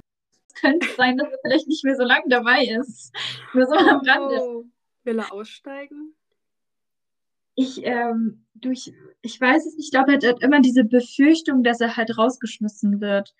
Weil anscheinend ist es bei SNL so, dass die irgendwie Leute anscheinend ständig rausschmeißen oder so. Ich habe keine Ahnung. Das kam das für mich jetzt so rüber. Ich weiß nicht, hatte da mehr Infos? Ja, also ich weiß nur, ähm, klar, sie suchen auch ständig nach neuen Leuten und so und viele verlassen die Sendung auch. Aber meistens ist es eher auch mittlerweile ähm, aus eigener Entscheidung. Also ich denke nicht, dass er ähm, rausgeschmissen wird. Vor allem, weil ich glaube, Pete ist schon relativ ähm, beliebter Charakter oder halt so ein Teil mhm. von der Besetzung. Und ich glaube, es wäre schade, dass die Leute würden sich ein bisschen aufregen, jetzt ohne es zu dramatisch zu sagen, ähm, wenn nicht mehr dabei wäre. Also ich fände es auf jeden Fall schade. Ich glaube nicht, dass äh, sie ihn rausschmeißen. Es kann halt nur allgemein sein, dass halt ähm, ich weiß jetzt nicht, wie viele Staffeln SNL mittlerweile hat, aber die haben ja schon, die drehen ja schon seit Jahren, seit Generationen und da gibt es immer wieder neue ähm, Besetzungen mit halt regelmäßigen Leuten. Und der, die Besetzung, die jetzt da ist, ist, glaube ich, schon eine Weile dabei. Deswegen wird es einfach, glaube ich, Zeit, da vielleicht mal durchzuwechseln. Ich weiß aber, wie gesagt, nicht, ob sie ihn dann deswegen feuern würden oder ob sie ihm die Entscheidung überlassen, so, hey, willst du dann weiterhin dabei sein oder wie sieht's aus? Ähm, ich denke nur, er sagt es halt, weil er ja generell wieder zu dem Punkt so, er kann es nicht fassen, dass er diesen Job hat und wie er da hingekommen ist. Und deswegen hat er einfach immer diese Befürchtung, dass er gefeuert wird. Einfach aus keinem Grund. Aber ich glaube nicht. Das ist einfach nur eine Sache, die in seinem Kopf ist. Mm. Hätte ich jetzt so eingeschätzt. Ja, eigentlich auch. Aber ich meine, wenn er rausgeschmissen wird, kann er eigentlich mit seiner Schauspielkarriere weitermachen. Ich würde sagen, The King of Staten Island ist ein guter Start. Vielleicht folgen ja noch weitere Projekte. Ja, tatsächlich. Ähm, stimmt. Also ähm, die erste größere Rolle, ja, okay, ich weiß jetzt gar nicht. Aber ich würde schon sagen, dass er eine zentrale Rolle halt da hat in dem Film ähm, Big Time Adolescence. Der Film kam halt nämlich 2019 raus. Also das ist halt auch so ein, eigentlich auch so ein, Richt, ist ein Film Richtung King of Staten Island. Also ähm, auch so mit diesem derben Humor. Ich glaube, da geht es irgendwie um so einen Jungen, der eben auf Pete Davidson trifft. Ich weiß jetzt nicht, wie der Charakter da heißt. Ähm, und der hat halt so anscheinend einen negativen Einfluss auf diesen ähm, Hauptdarsch, auf den Protagonisten. Ähm, ich glaube, der, äh, also der Protagonist ist da noch Schüler. Ähm, ich glaube, der lässt sich dann halt irgendwie auch so ein Tattoo stechen und sein Vater ist halt auch nicht äh, amused darüber. Dieses Tattoo zieht sich mittlerweile durch all seine Filme. Ja. ähm, das wird sein Markenzeichen. Ja, genau. Ähm, auf jeden Fall spielt er halt in diesem Film ähm, damit und ich glaube, das, ich glaube, also den würde ich mir auch noch gerne anschauen, denn ich glaube, der könnte auch recht in, stark in Richtung ähm, King of Staten Island gehen und ähm, auch nochmal so seine Schauspiel, ähm, ähm, seine Schauspielkenntnisse, Tätigkeiten so zeigen. Mhm. Ähm, und dann gibt es aber noch einen weiteren Film, wo er auch mitmacht, und zwar dieses Jahr kommt das raus, ich glaube im Juni oder Juli, Suicide Squad 2. da spielt er den Charakter Blackguard. Frag mich nicht, wer das ist. Ich muss mir jetzt kurz noch anschauen, okay? also, oh, also du musst den ersten Teil noch sehen? Ja, bitte spoilere oh, mich nicht. Nee, würde ich niemals machen. ich habe den ersten Teil damals im Kino gesehen. Ich fand ihn eigentlich schon ganz cool. Ähm, ich wusste tatsächlich, glaube ich, nicht, dass der im zweiten Teil ähm, eine Rolle bekommt das ist spannend. Also das würde mich auch interessieren, vor allem, da ich auch über den Charakter, also das sagt mir jetzt gar nichts, was das für eine Rolle ist. Ähm, wenn es was ganz anderes ist, was er jetzt, was er noch nie gemacht hat, vielleicht ist er so ein Bösewicht oder sonst irgendwas, wäre das eigentlich ziemlich cool zum Ansehen. Und auch ähm, Big Time Adolescence hört sich echt spannend an. Also ich glaube, wenn das so ähm, auch diese Vibe von King of State, Staten Island hat und halt einfach Humor drin, also würde ich es mir auch ansehen. Also nächsten Filmeabend schon geplant. Steht fest, würde ich sagen. genau. Ähm, ja. Ja, Ähm, ich hoffe einfach, dass er halt, weil ich habe das Gefühl, er ist jetzt gerade ähm, glücklich oder in einem besseren ähm, Ort mental. Also ich kenne natürlich nicht persönlich, aber das habe ich so aus den Interviews vom Feeling her mitbekommen. Und ich hoffe, dass es einfach damit bleibt, dass auch weiterhin auch dann praktisch in Ruhe arbeiten kann und dass da weitere Projekte folgen, weil ich finde es tatsächlich cool, mehr Filme von dem zu sehen. Das äh, fände ich auch, also ich würde mich auch drüber freuen. Und nur das Weirde ist, er redet in seinen Interviews halt schon so darüber, so von seinem Ende der Karriere. Er hat irgendwie auch schon davon, dass, ähm, also er will schon irgendwie auch ähm, einen Sohn haben oder halt ein Oh. Kind, sich darum kümmern. Ähm, das ist, also irgendwie sieht er sich schon ziemlich am Ende seiner Karriere, obwohl er erst so, wie alt ist denn er? 27 ungefähr, kann das sein? Ja, ich glaube, das hin irgendwo. Oh, das Ja. wusste ich gar nicht. okay. Vor allem ist es ja nicht so, als könntest du als Dad irgendwie keine Karriere haben, also kannst du trotzdem noch weiter arbeiten. Ja, doch, stimmt. Ähm, Aber ja, cool. Nee, das ist sieht- okay.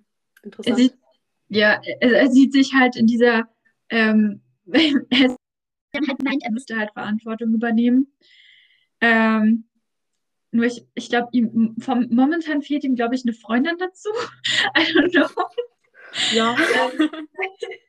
Irgendwie klappt es mit seinen Freundinnen nicht so ganz. Also irgendwie hat er halt so gemeint in seinen Beziehungen, was so sein Problem ist, dass er einfach halt immer zu viel will in Liebesbeziehungen. Er will irgendwie, also er, er kommt halt immer so mit seinem Dark Shit daher, also ähm, was er halt schon alles im Gepäck drin hat ähm, und dadurch bringt er halt irgendwie die, ähm, machte die Beziehungen halt irgendwie ziemlich schwer. Also er geht halt auch immer mal wieder auf ähm, Therapien, wenn, also so halt, dass man sich einweisen lässt, you know. mhm. Ähm, und zwar immer, wenn er halt gerade Probleme hat oder halt eben so Breakdowns hat. Und er hat gesagt, er hatte viele davon. Oh nein. Und ich, oh ja. Und ich glaube, das ähm, nimmt halt auch die Freundinnen dann ziemlich mit. Das ist dann auch anstrengend für die Beziehung so. Ja, Ähm, klar, ich meine, er hat ja dann mit sich selbst erstmal zu kämpfen. Das ist ja schon Arbeit genug und dann eine Beziehung ist ja auch Arbeit irgendwo. Deswegen, das tut mir leid, weil er kann ja teilweise auch nichts dafür, wenn er halt. Und ich- es ist ja auch gut, dass er in Therapie geht und sich da, da helfen lässt. Ja, exactly. Also, ähm, was ich hier gerade gern noch anmerken würde, ist, ähm, also, was ich schon am Anfang gesagt habe, er hat eben Borderline oder wurde halt damit diagnostiziert und mit Depression und nebenher dann noch Morbus Crohn so. Ähm, einfach so richtig alle Krankheiten intus. Was es so gibt. Ähm, und ich wollte noch anmerken, vielleicht äh, für die Leute, die das jetzt gerade nicht wissen, was, ähm, ich denke, Depression, vielleicht nur, was man grob sagen kann. Also, es ist halt viel mit Antriebslosigkeit verbunden, mit Gefühl von innerer Leere, ähm, dass einem alles zu viel erscheint, dass man überfordert ist einfach mit dem Leben, so wie es ist, sich einfach zu schwach fühlt. Ähm, und einfach nicht diese innere, also dass man teilweise auch innerlich nicht diese Freude hat, so, sondern da immer so ein bisschen so ein schwarzer, dunkler Klumpen da ist. Aber ich denke, Depressionen kennt man so ungefähr. Aber ich würde nur kurz noch anschneiden, was Borderline ist, weil ich, ich weiß nicht, sagt dir der Begriff überhaupt was? Also verstehst du, weißt du, was das überhaupt für eine Krankheit ist oder worum es da geht? Nee, leider kenne ich mich tatsächlich gar nicht aus. Also ich wusste, dass das hat, aber ich ähm, weiß nicht, was das jetzt genau ist oder was es bedeutet. Okay. Ähm, also ich würde nur kurz Exkurs machen. Also bei Borderline hat man halt das Problem, dass man ähm, teilweise halt ähm, Stimmungsschwankungen hat. Ähm, jetzt nicht, das glaube ich geht eher mehr in die bipolare Richtung, aber dass man halt über den Tag hinweg schon mehrere Stimmungen hat, dass man zum Beispiel morgens in früh gerade vielleicht happy ist und am Abend dann halt so richtig deep down im Loch drin. Also so richtig deep, nicht nur so leicht traurig, sondern wirklich fertig mit der Welt. Ähm, dass man halt auch oft intuitiv handelt.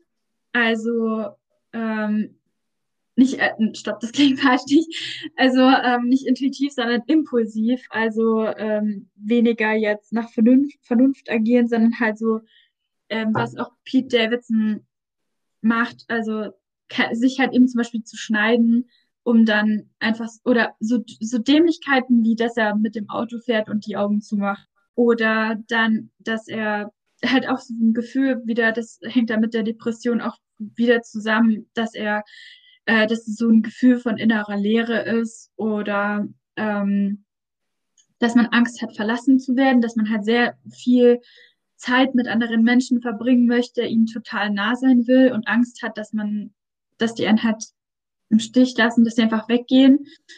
Äh, das heißt dann auch immer wieder auf die Probe stellen von den Menschen. Ähm, also so nach dem Motto, bist du wirklich äh, meine feste Freundin, mein fester Freund, mein whatever. So. Ähm, und das kann halt dann am Ende zu Suizidgedanken führen oder halt Selbstverletzungen.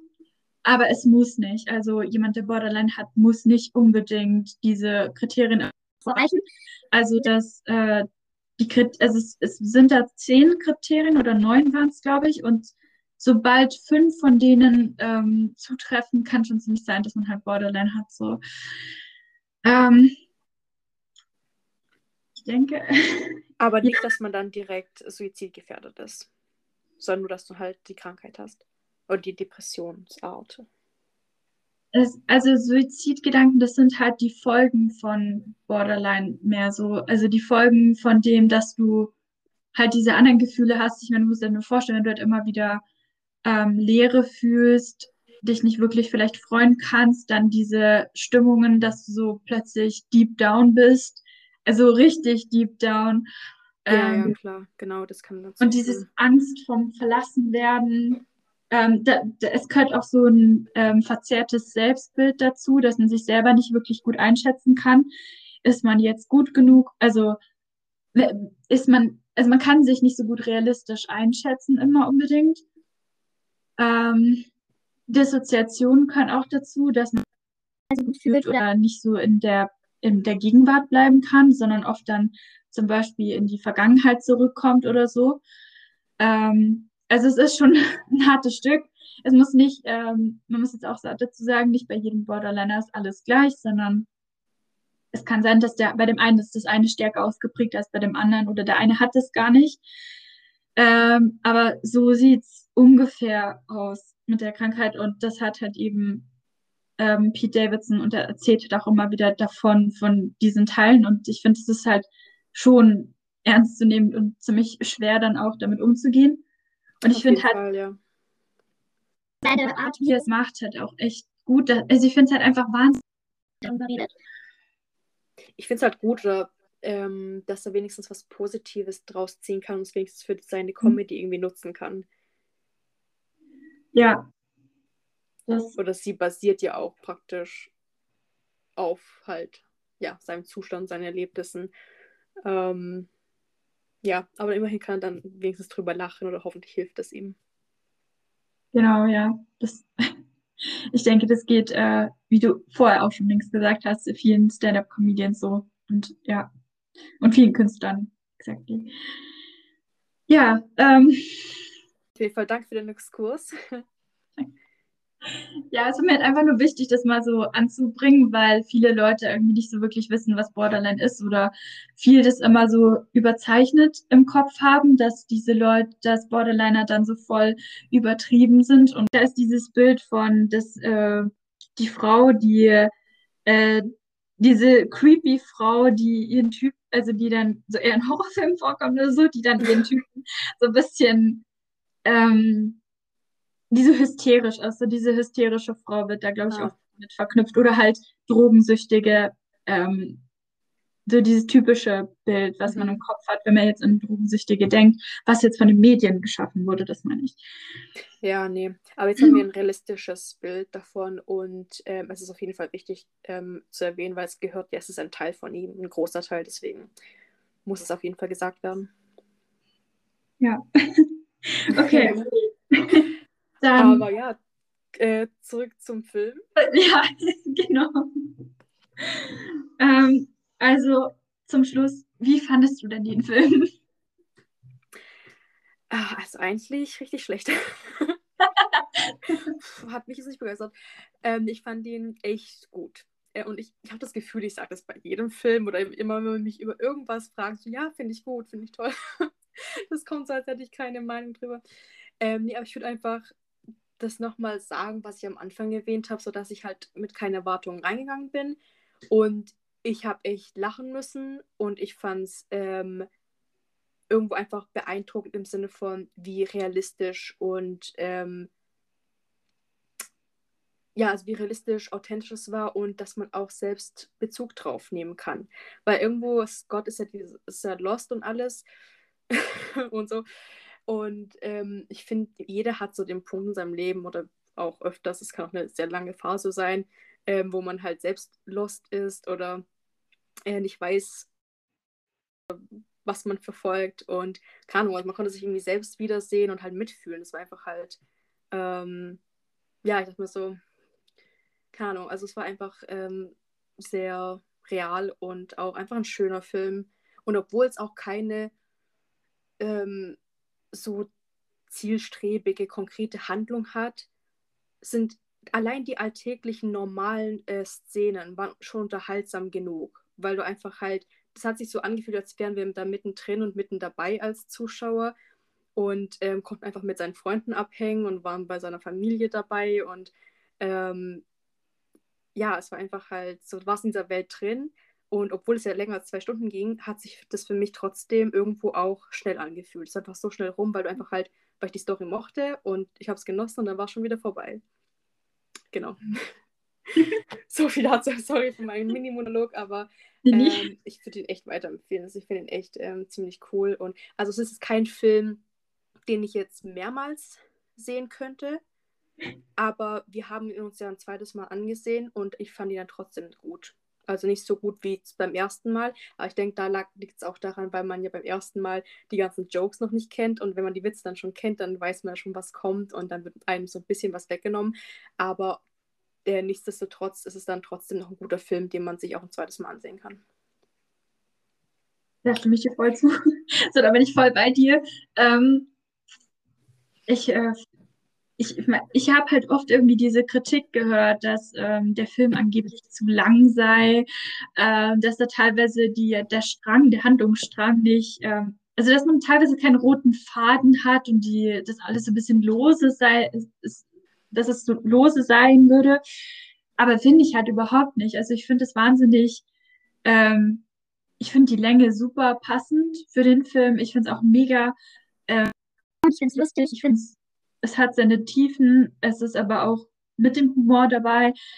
Ähm, ich finde es halt auch wahnsinnig realistisch. Man kann es halt voll gut nachvollziehen, vor allem da wir auch selber Studentinnen sind und dadurch auch selber gerade in dieser Position sind, so was zur Hölle machen wir danach mit unserem Leben. Also, ja. Ähm, ja, genau, aber nicht. Es ist echt so. Also, ich habe, also für mich hat sich das auch nicht so angefühlt, als wäre das. Ähm, hätte es irgendwie keine, keinen roten Faden und der Film weiß nicht so richtig, was er macht. Für mich hat das wirklich eine äh, richtige, also eine Story, wo auch ähm, alle Szenen einfach Sinn gemacht haben. Und einfach, es ist ja auch irgendwo realistisch, weil du auch mal halt Szenen hast, wo jetzt nicht so viel passiert und es ist einfach, man, es zeigt den Alltag und der ist halt auch einfach mal vielleicht monotoner oder äh, ereignungsloser. Ja, aber gleichzeitig ähm, war es trotzdem spannend. Ja, genau. Also der Alltag ist zwar monotoner und langweiliger, aber durch diese ganzen Jokes ist es halt nicht mehr so.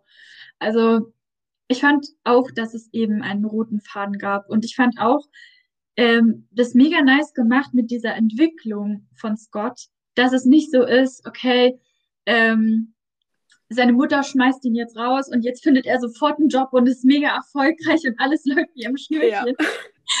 Ja. Echt so. Sondern dass er halt wirklich dann, ähm, nachdem er so, ich weiß nicht, ein paar Tage oder vielleicht eine Nacht gerade so bei der Feuerwehr war, dann zur Mutter zurückkehrt und so fragt, du, kann ich jetzt wieder rein? ich will wieder Hause, ich habe jetzt meine Lesson gelernt. Ja, ich habe meine, eben, ich habe meine Lesson gelernt, ich bin jetzt ready, ich kann direkt wieder umziehen. Alles ist super. eben. Und ähm, also das fand ich halt sehr schön und auch, dass es so mit seiner Freundin sich angenähert hat und ähm, das nicht so voll übertrieben war, dass er plötzlich so voll over it war und so richtig der perfekte Freund oder so, aber so schon, er hat angefangen, sich zu ändern. Und das fand ich halt wirklich gut dargestellt. Es war einfach eine realistische Entwicklung. Ja, auf jeden Fall. Also, und das finde ich auch ganz ehrlich, das finde ich auch gut gemacht, ähm, als eben dieses, ähm, es gibt ein Problem, es gibt einen Höhepunkt, ähm, alles wird gelöst, Happy Ending, sondern nein, es braucht halt alles seine Zeit. Und also zum Beispiel ja eben mhm. rausgeschmissen wird ähm, und mit der Feuerwache übernachtet, er macht ja eigentlich nicht viel. Er hilft den halt aus, er putzt ja ein bisschen hier und da, also er macht so kleine Tätigkeiten und dann ist er voll stolz drauf, was ja auch schön ist, aber es ist ja jetzt nichts krasses, aber für ihn fühlt es sich so an, als hätte er schon voll eine riesige Leistung erbracht und fühlt sich ready, aber es zeigt dir, dass es braucht Baby-Steps. Es ist alles passiert langsam in kleinen Schritten und irgendwann kommst du halt zu einem größeren Ziel, aber es braucht halt seine Zeit. Und ähm, das finde ich halt, ja, wurde halt einfach realistisch dargestellt. Ja, ich stimme dir da voll zu. Okay, dann zum Abschluss hätte ich noch eine Frage. Jo, hau raus. Ähm, weil, ähm, ich weiß nicht, gab es für dich irgendeine Szene, die du besonders schön fandest oder besonders intensiv gefühlt hast, so? Ich wollte auch so was ähnliches fragen. okay, du, ich hätte auch noch eine ähm. andere Frage. Also wir können das auch äh, kurz verschieben. Ähm, vielleicht eine banalere. Hättest du Lust, ähm, würdest du mit Scott abhängen? So in seiner Bude mit seinen Freunden? Ja, ihn lustig und auch sympathisch. So, er ist eigentlich er ist ja kein schlechter Typ. So, also ich glaube, ich fände es ziemlich entspannt, so mit ihm und seinen Freunden ähm, ja, ein bisschen Zeit zu verbringen. Ähm, ähm, ja, kurz, eine kurze Antwort auf eine banale Frage. du auch? Ähm, ja, also ich, das Ding ist, ich würde einfach so gerne bei denen so abhängen und einfach so mit denen voll knuddeln und so. Irgendwie. Ich weiß nicht. Oh, ja. Stimmt, wir hatten schon süße Momente. Das war, äh, das war cute, ja. Ich finde, Pete Davidson wirkt wie so ein Mensch, der einfach geknuddelt, der so zum Knuddeln ist, irgendwie. Keine Ahnung. I'm weird. nee, why? Ich meine, ja. ich verstehe es irgendwo. Er wirkt einfach wie ein guter Homie, so weißt du. Ja, total. ähm, ja, auf jeden Fall. Ich wollte nämlich auch fragen, ob, ob du eine Lieblingsszene oder und oder einen Lieblingswitz hast aus dem Film. ah, warte, ich muss mal kurz überlegen. Es gab halt so viele, gell? Deswegen das braucht Zeit. Erstmal kurz, was war alles nochmal? Ich meine, er geht auch zwei Stunden lang, über zwei Stunden, also da muss ja. man ein bisschen zurückspulen im Kopf ich wüsste es tatsächlich für mich nicht unbedingt. Es gibt halt wirklich so viele. Ah, wobei, ich glaube, ähm, was ich echt witzig fand, ist, als ähm, seine Schwester geht ja aufs College und ihre Freundin und halt andere Leute von der Highschool offensichtlich auch.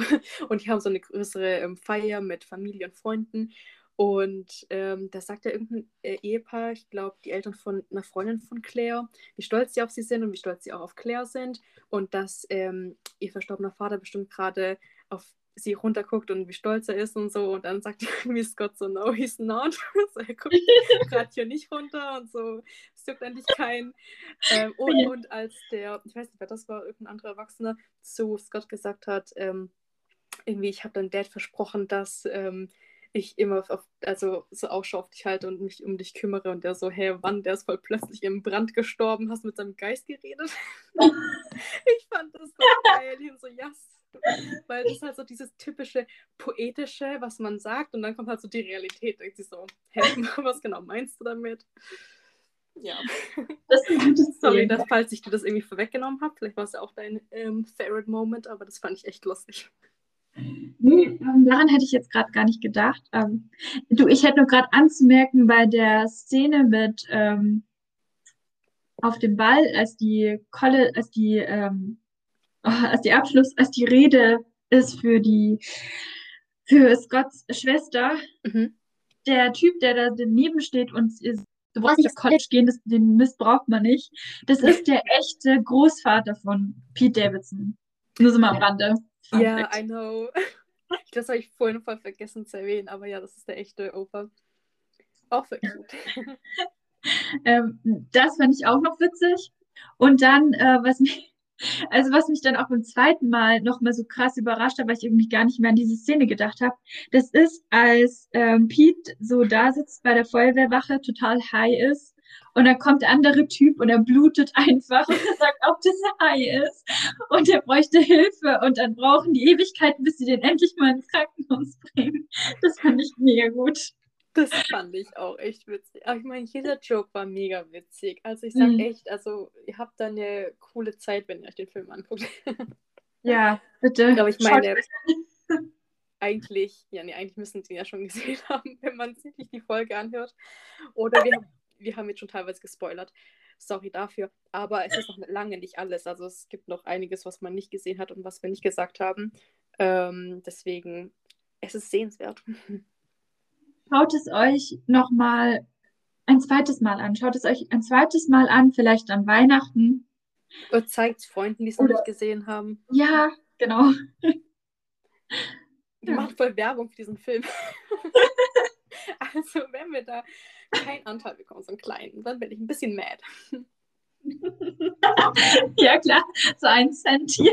Wir sind das Marketing-Team hier, also hallo. Ähm, wenn wir schon beim Marketing sind, ich will noch Werbung machen für Big Time Adolescents, weil da haben wir jetzt noch gar nichts dazu gespoilert und der Trailer, schaut euch wenigstens den Trailer an. Ich finde, der Film, sie wirkt auch mega cool und ich würde mir jetzt auch wirklich gerne anschauen. Also Big Time Adolescents, bitte anschauen. Oder wenigstens den Trailer. So. Ja. Also, wenn wir kein persönliches Dankeschön von Pete Davidson bekommen, dann weiß ich auch nicht. Das sind wir voll beleidigt. So. Privater Fanclub. Ja, gut. ähm, aber ja, das würde ich unterstützen. Ähm, ich weiß gar nicht ob ich den Trailer gesehen habe oder nicht, aber ich glaube schon. Ah, Ich bin, ja, ich bin gerade nicht mehr sicher. Aber es hört sich auf jeden Fall interessant an und ich gucke mir den Trailer auch ein zweites Mal an. und den Film vor allem. Gut. Ähm, ja, dann würde ich sagen, war es das für heute, oder? Ja, ähm, ich hätte jetzt eigentlich auch nichts mehr hinzuzufügen. Dann, Vielen, Wünschen vielen wir- Dank fürs Reinhören. Nochmal. genau. Ähm, Vor allem und mit dabei bleiben. Ich weiß jetzt nicht, wie lang die Folge wird. Ich glaube, es wird doch noch ein bisschen länger als eigentlich geplant. Mal wieder. Also wir hoffen auf jeden Fall, ihr hattet Spaß und dass ihr auch das nächste Mal noch reinhört. Genau, ich hoffe, wir langweilen, langweilen euch nicht zu sehr. Also, dann, Einen schönen Tag noch. Oder guten Morgen, guten Abend. gut mit. Auf jeden Fall. Bis dann. Bye, bye. Tschüss.